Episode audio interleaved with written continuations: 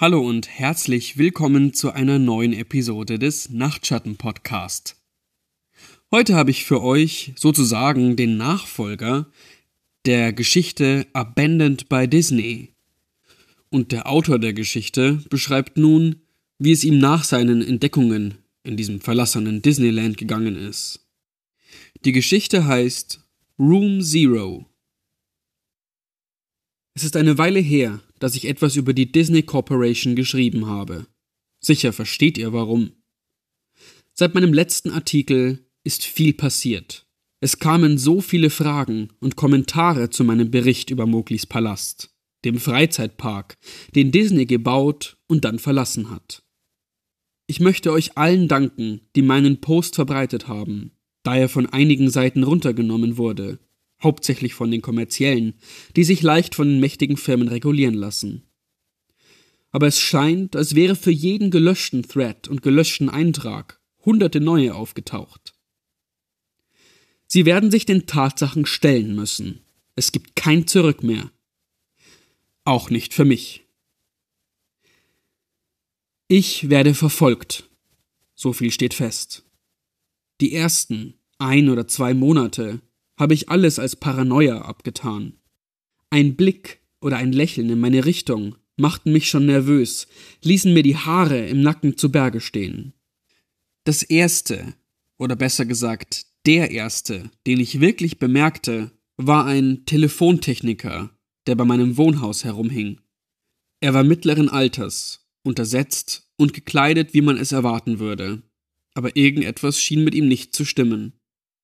Ich konnte nicht genau sagen, was. Aber ich war mir sicher, dass es nicht nur meine Fantasie war, die mir einen Streich spielte. Er wirkte ungeschickt und fehl am Platz. Nicht wie jemand, der routiniert seiner normalen Arbeit nachging.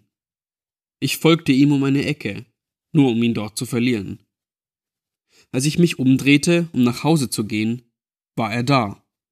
Drei Meter hinter mir, starrte mich direkt an, kalt, und ausdruckslos. Hä, auf Entdeckungstour? war alles, was er sagte. Ein vorwurfsvoller Ton in seiner Stimme. Welcher einfache Arbeiter einer Telefongesellschaft würde so etwas machen? Ich finde, das ist das Schlimmste. Ich fühle mich nie sicher, niemals unbeobachtet. Das und die Disney-Artikel, die ich überall versteckt finde. Kleine Mickey-Maus-Figuren in meinem Briefkasten. Ein Disney-Abenteuermagazin in meinem Bücherregal. Sie verstecken kleine Mickeys überall. Drei Kreise, ein großer und zwei kleine, der berühmte Mäusekopf. Ich führe eine Liste von versteckten Mickeys, die ich gefunden habe. Abdrücke von Kaffeetassen auf meinem Tisch. Ein großer und zwei kleine. Bunte Glasflaschen auf meiner Türschwelle von oben gesehen. Alle drei rot. Graffiti auf meinem Weg zur Arbeit, eine große Weltkugel und eine kleine Sonne und Mond an den entsprechenden Stellen. Sie sind überall. Leute schreiben mir auch deswegen. Wenn ihr etwas verbreitet, was ich geschrieben habe, dann werdet ihr auch anfangen, diese verdammten Kreise zu sehen. Das garantiere ich euch. Aber das Beste bis jetzt, das hat mich sogar zum Lachen gebracht, so schrecklich war es, war eine Kreidezeichnung neben meinem Auto. Das hat mich wirklich kalt erwischt, als ich so durch die Tiefgarage ging, Ausschau haltend nach Verfolgern. Der Umriss schien perfekt zu einem bestimmten Mordopfer zu passen, mit dem ihr sicher vertraut seid, wenn ihr meinen früheren Artikel gelesen habt. Daneben stand in gelber Farbe sicher zwei Worte. Gib auf. Das einzig Gute an der Situation ist, dass ich nicht der Einzige bin, der Dinge gesehen hat, die er nicht sehen sollte. Natürlich werde ich euch keinen Namen geben, weil, naja, wenn ich euch das erklären muss, dann habt ihr nicht aufgepasst. Jemand, der Nachforschungen anstellt, geht das ganze Jahr über in Disney Freizeitparks, wann immer er kann. Aber nicht um Spaß zu haben, oder Fahrgeschäfte zu fahren oder all das. Er sucht die Gaskottchen. Anscheinend gibt es eine lange Tradition von Leuten, die merkwürdige Besucher in den verschiedenen Parks melden. Stumme, regungslose Besucher jeder Größe, Herkunft, Alters und Geschlechts. Männer und Frauen, Kinder, Erwachsene und Jugendliche. Und sie alle tragen Gasmasken im Disney-Stil. Vor langer Zeit bekam Disney viele Beschwerden über merkwürdig gekleidete Leute, die andere Besucher verfolgten, sich dann unter die Menge mischten und verschwanden. Später führten die Gasmasken zu anderen Schlüssen, und es kam zu Meldungen von möglichen Terroristen oder Bombenlegern. All diese Meldungen wanderten wahrscheinlich direkt in den Papierkorb. Jedenfalls kann ich keine solche Meldungen irgendwo in den Medien finden. Allerdings sollte man die Tatsache bedenken, dass Disney die Presse kontrolliert, wie kein anderes Unternehmen. Derjenige, der Nachforschungen anstellt, geht in die Parks, redet mit ein paar Leuten und versucht dabei keine Aufmerksamkeit auf sich zu ziehen. Er fragt einfach drei, vier Familien, ob sie seinen Freund gesehen haben, der eine komische Maske trägt. Bis jetzt hat er noch nie so ein Gaskottchen mit eigenen Augen gesehen. Obwohl ihn einmal ein Kind Richtung Frontier Town geschickt hat. Und als er durch die Menge rannte, hörte er eine Stimme rufen. Mami, ich will auch eine Goofy-Atemmaske. Ein Typ, den ich Bademeister nenne, arbeitete von 2001 bis 2003 in einem Disney-Wasserpark. Er stand oben auf einer großen Wasserrutsche und achtete darauf, dass sich die Kinder ordentlich benahmen. Er ließ sie eins nach dem anderen auf die Rutsche, erklärte ihnen die Sicherheitshinweise, ermahnte sie, die Arme nicht hinauszustrecken und so weiter. Eines Tages, sagte er, startete ein dickes Kind in die Röhre und kommt nicht wieder raus.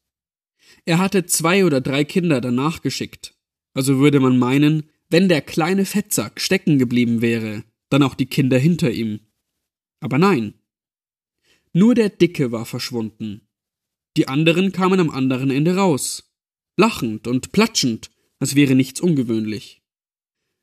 Der Bademeister schließt die Rutsche was die wartenden Kids nicht gerade freut. Und bevor er die strengen Regeln für einen Fall wie diesen durchgehen kann, platsch, kommt der Dicke endlich raus. Parkmitarbeiter zogen ihn aus dem Wasser, denn er sank wie ein Stein, als er ins Wasser fiel, das Gesicht vom Schock blau und die Augen weit aufgerissen. Alles, was er sagte, war Kinder ohne Gesicht und Hört auf zu drücken. Das Kind war in Ordnung, falls ihr euch fragt. Er wurde sofort ins Erste-Hilfe-Zentrum gebracht. Als man dem Bademeister sagte, er solle die Rutsche wieder aufmachen, protestierte er natürlich, dass es offensichtlich nicht sicher sei. Doch trotz seiner Beschwerden drohten sie ihn zu feuern, und so öffnete er widerwillig die Rutsche. Von dem Zeitpunkt an behielt er die Kinder genauer im Auge, und von Zeit zu Zeit kamen sie in der falschen Reihenfolge raus. Nie so verstört wie das fette Kind, aber immer sahen sie bedrückt aus, wie in einer Art Halbschlaf, als versuchten sie herauszufinden, was real ist und was nicht. Sie schluckten etwas Wasser und husteten und kamen dann nie wieder auf die Rutsche. Beim Lesen dieser E-Mail war mir genauso unwohl wie euch vielleicht gerade. Ich sagte ihm, er solle seine Geschichte öffentlich machen, aber er wollte sie nicht so öffentlich präsentieren. Ich kann es ihm nicht verdenken. Schneewittchen, das war nicht wirklich ihre Rolle, war eine Darstellerin im Park und hatte eine interessante Info für mich. Wisst ihr, was passiert, wenn ein Mitarbeiter in seinem Kostüm stirbt? Also in einem Augenblick posiert er noch für ein Foto mit kleinen Jimmy und im nächsten erleidet er einen tödlichen Schlaganfall. Dann muss ein zweiter, kostümierter Mitarbeiter neben der Leiche sitzen und auf jemanden von der Reinigung warten, der diesen dann diskret wegschafft. Und die Besucher haben keine Ahnung, dass sie mit einem Toten für Fotos posieren. Schaut ruhig mal in eure Fotoalben. Ihr meint, das ist schon schlimm. Aber der Hausmeister übertrifft das Ganze noch bei weitem. Disney World und vielleicht auch andere Parks haben unterirdische Tunnel, drei Stockwerke tief. Dort unten gibt es alles, was man sich vorstellen kann, was die Angestellten brauchen. Genannt werden diese Versorgungskorridore Utilidors und sind der Grund dafür, dass man keine Charaktere am falschen Ort sieht. Oder eben Hausmeister und Handwerker durch die Gegend laufen. Sie bewegen sich durch eine unterirdische Stadt, über der die Gäste laufen, gehen durch versteckte Türen ein und aus. Der Hausmeister hat mir etwas erzählt, das vielleicht eine bekannte Tatsache ist, aber mir war es trotzdem neu. Disney hat Apartments in den Park eingebaut. Es gibt eines über dem Cinderella-Schloss, eines im Fluch der Karibik, auf dem ganzen Gelände. Es gibt sogar noch viel mehr. Nachtclubs, ein Kino, eine Bowlingbahn und noch einige andere, alles versteckt hinter den Türen in der farbenfrohen Fassade, an denen man vorbeiläuft, ohne zweimal hinzusehen. Club 22 ist einer von diesen versteckten Bereichen. Wenn man das nötige Kleingeld hat, und das habt ihr sicher nicht, bekommt man Zutritt dazu. Und noch vieles mehr. Dieser Club ist ein Ort, an dem alles erlaubt ist. Disney Corporation nennt sie dunkle Zonen. Orte, an denen hinter dem strahlend sauberen Image von Mickey Mouse Platz ist für Alkohol, Drogen und Sex. Im Gegensatz dazu ist der Park die helle Zone mit ein paar Grauzonen, die Utilidors, dazwischen. Laut dem Hausmeister war das nicht immer so. Vielmehr war es ein langsamer Verfall und die stetige Auflockerung sozialer Normen in einem elitären Kreis. Warum er das alles weiß? Wie ihr vielleicht schon erraten habt, er hat dort sauber gemacht. Nach einem ausführlichen Hintergrundcheck und einer Verschwiegenheitserklärung ist der Hausmeister von einem einfachen Parkaufseher zur Reinigungstruppe für die dunkle Zone befördert worden. Bevor ihr euch jetzt satanistische Rituale und Menschenopfer ausmalt, sowas hat er dort nicht gesehen. Haufenweise Schnapsflaschen? Ja, Benutzte Kondome, die überall herumliegen wie leere Ballons? Oh ja. Er hat genug Blut, Pisse und Kotze aufgewischt. Aber das alles war zurückzuführen auf das hemmungslose Benehmen der Gäste dort, nicht auf kultische Aktivitäten. Jedenfalls sieht er das jetzt im Nachhinein so. Dieser ganze profane Müll wandert in eine Verbrennungsanlage, und vermischt sich unauffällig mit dem Rauch aus dem Schornstein einer urigen kleinen Hütte. Also wenn ihr schon mal in Disney World wart, habt ihr vermutlich hochkonzentrierte Lasterhaftigkeit eingeatmet. Mehr Informationen bekam ich von jemandem, den ich Hammer nenne. Hammer hat mich auf die altmodische Weise kontaktiert. Per Post. Obwohl ich keine Ahnung habe, woher er meine Privatadresse kennt. Er schickte mir Kopien von Arbeitsunterlagen, um mir zu beweisen, dass er dort angestellt gewesen war. Zusammen mit der Anweisung, diese zu verbrennen, wenn ich mich von der Echtheit überzeugt hatte. Was ich glücklicherweise auch getan habe. Hammer war im Park für Bau- und Abrissarbeiten zuständig. Eines Tages sprach er einen seiner Vorgesetzten aufgrund merkwürdiger Baupläne an. Auf den Blaupausen befand sich ein großflächiges, rechteckiges Areal von der Größe eines Supermarktes, das mit nicht graben gekennzeichnet war. Der Vorarbeiter wusste nichts darüber, oder vielmehr wollte er nichts davon wissen. Er wollte nicht darüber reden, nichts davon hören, und beendete das Gespräch mit der Aussage Dieser Bereich ist mit Absicht freigelassen. Das leuchtete Hammer nicht ein. Es erschien ihm eine riesige Platzverschwendung zu sein. Außerdem stand es in Konflikt mit dem Auftrag, den er und seine Truppe erhalten hatten.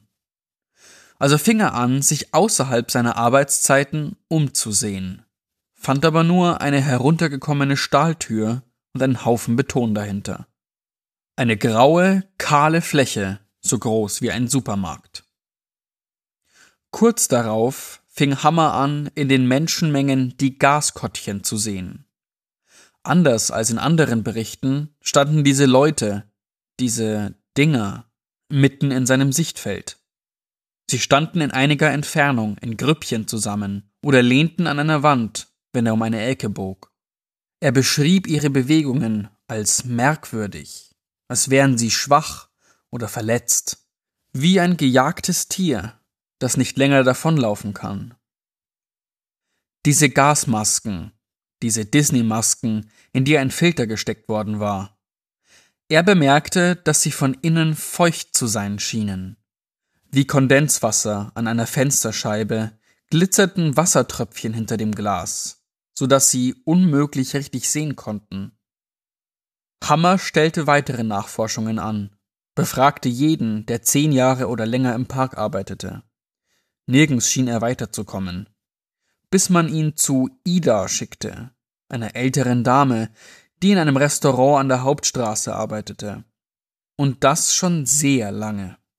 Zwar traute sich niemand, sie direkt danach zu fragen, aber jeder wusste, dass sie einige schreckliche Geschichten zu erzählen hatte. Hammer fragte sie nach dem leeren Bereich und den Gasmasken und rechnete schon damit, dieselben nutzlosen Antworten zu bekommen wie bisher. Sie blieb still. Unangenehm still. Der Room Zero, krächzte sie, eine zitternde Hand an die Wange gelegt, als wäre sie ein kleines Mädchen, das die Strafe ihres Vaters fürchtet. Und während des ganzen Gesprächs sah sie ihm nicht einmal in die Augen. Room Zero war, wie sich herausstellte, ein weiterer versteckter Bereich gewesen. Wie die Apartments oder Club 22.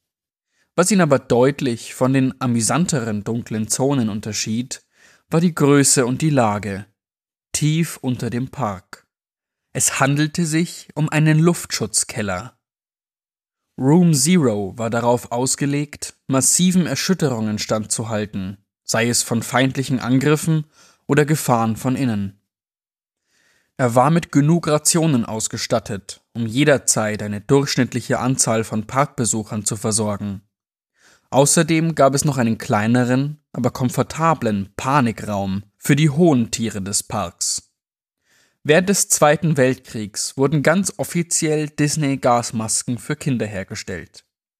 Die Idee dahinter war, dass die überlebenswichtigen Geräte mit den Gesichtern ihrer liebsten Charaktere weniger angsteinflößend auf die Kinder wirkten. Während des Kalten Krieges, als Disney World gebaut wurde, stattete man Room Zero ebenfalls mit ähnlichen Masken aus. Ob sich jemand tatsächlich um die Ängste der Kinder Sorgen machte oder ob es auch hier nur um das Marketing ging? Jedenfalls gelangten sie dort hinunter. Aber es kommt noch besser. Irgendein Genie meinte, dass sich die Kinder dann vor den Masken ihrer Eltern fürchten würden. Und so wurden alle Masken für Kinder und Erwachsene an diesen verrückten Standard angepasst. Ida verglich das Ganze damit, eine Wunde mit Salz zu behandeln. Allerdings erklärte das nichts von den Dingen, die Hammer gesehen hatte weder die scheinbar übernatürlichen Erscheinungen noch den leeren Raum. Ich war dort, erklärte er. Da gab es rein gar nichts außer einem Betonboden und vier Wänden. Nein. Ida schüttelte den Kopf und unterdrückte ein Schluchzen. Du warst darüber. Eines Tages hatte irgendwer oder irgendwas den Alarm ausgelöst als der Park voller Besucher war. Die Warnung war klar. Es handelte sich scheinbar um einen Luftangriff. Das Sicherheitspersonal schickte alle runter, nach unten, in den riesigen Bunker, wo man sie aufforderte, die Masken aufzusetzen und die Dauer des Angriffs abzuwarten. Für eine halbe Stunde war alles still, bis auf das Weinen der Kinder und verängstigtes Flüstern. Niemand wollte bei einem Angriff sterben. Alle waren dankbar für diese merkwürdige Sicherheitsvorkehrung. Dann plötzlich der erste Schrei. Hey, rief ein Mann. Hör auf zu zwicken! Eine Reihe von Schreien und Ausrufen ging durch die Menge, von einer Wand zur anderen. Wer rennt hier rum? Halt dich still! schrie ein anderer. Wer lacht hier? Das ist nicht komisch! Au! Wer ist mir auf den Fuß getreten? Trotz der Bemühungen des Sicherheitspersonals und den Anweisungen, Ruhe zu bewahren, wiegelte sich die Menge immer mehr auf, bis schließlich, beinahe nach einer Stunde dieses Wahnsinns, die Lichter flackerten und ausgingen. Was danach folgte, kann man nur als völliges Chaos bezeichnen. In der Dunkelheit hörte man nur das hohe Weinen der Kinder und die Schmerzensschreie der Erwachsenen über dem ohrenbetäubenden Lärm, der in dem pechschwarzen Raum widerhallte. Eine Gruppe Parkangestellter und einige wenige Besucher verließen den Raum, eher bereit, dem Krieg oben entgegenzutreten, als dem Wahnsinn dort unten. Was sie vorfanden, war, natürlich, der verlassene, unberührte Park. Die Musik, die noch immer spielte, hallte durch die leere Märchenlandschaft. Als sie wieder in den Raum zurück wollten, hörte die kleine Gruppe oben auf der Treppe, die hinunterführte, nichts von dem vorherigen Tumult, nur Stille. Ida selbst war es gewesen, die die Treppe hinunterstieg, trotz der Warnung der anderen, die oben warteten. Sie erreichte die massive Tür, in völliger Dunkelheit, und hörte nur das leise Summen in ihren Ohren. Aus der Stille drang eine einzelne Stimme zu ihr. Das Echo machte es unmöglich festzustellen, ob die spöttische, kratzige Stimme von ganz hinten im Bunker kam oder direkt vor ihrem Gesicht war. Schließ die Tür, Liebes. Du lässt ja die ganze Kälte hinaus. Erfüllt von Terror tat sie genau das. Und innerhalb weniger Tage wurde alles, der Keller, das Treppenhaus, einfach alles mit mehreren Metern Zement zugeschüttet. Die Luftzufuhr und Generatoren über der Decke wurden entfernt, wodurch diese große leere Fläche entstand. Sie sind alle noch da unten, meinte Ida zu Hammer. Dort unten, mit wem auch immer das war. Euch mag vielleicht aufgefallen sein, dass ich Idas echten Namen verwendet habe. Leider ist sie kurz nachdem sie ihre Geschichte erzählt hat, verstorben. Angeblich ein unglücklicher Sturz, als sie aus dem Bett aufstehen wollte, um das Licht anzumachen. Sie war so eine treue Angestellte, wie es in der Zeitung hieß, dass ihr ganzes Schlafzimmer voller Mickey Maus Silhouetten war.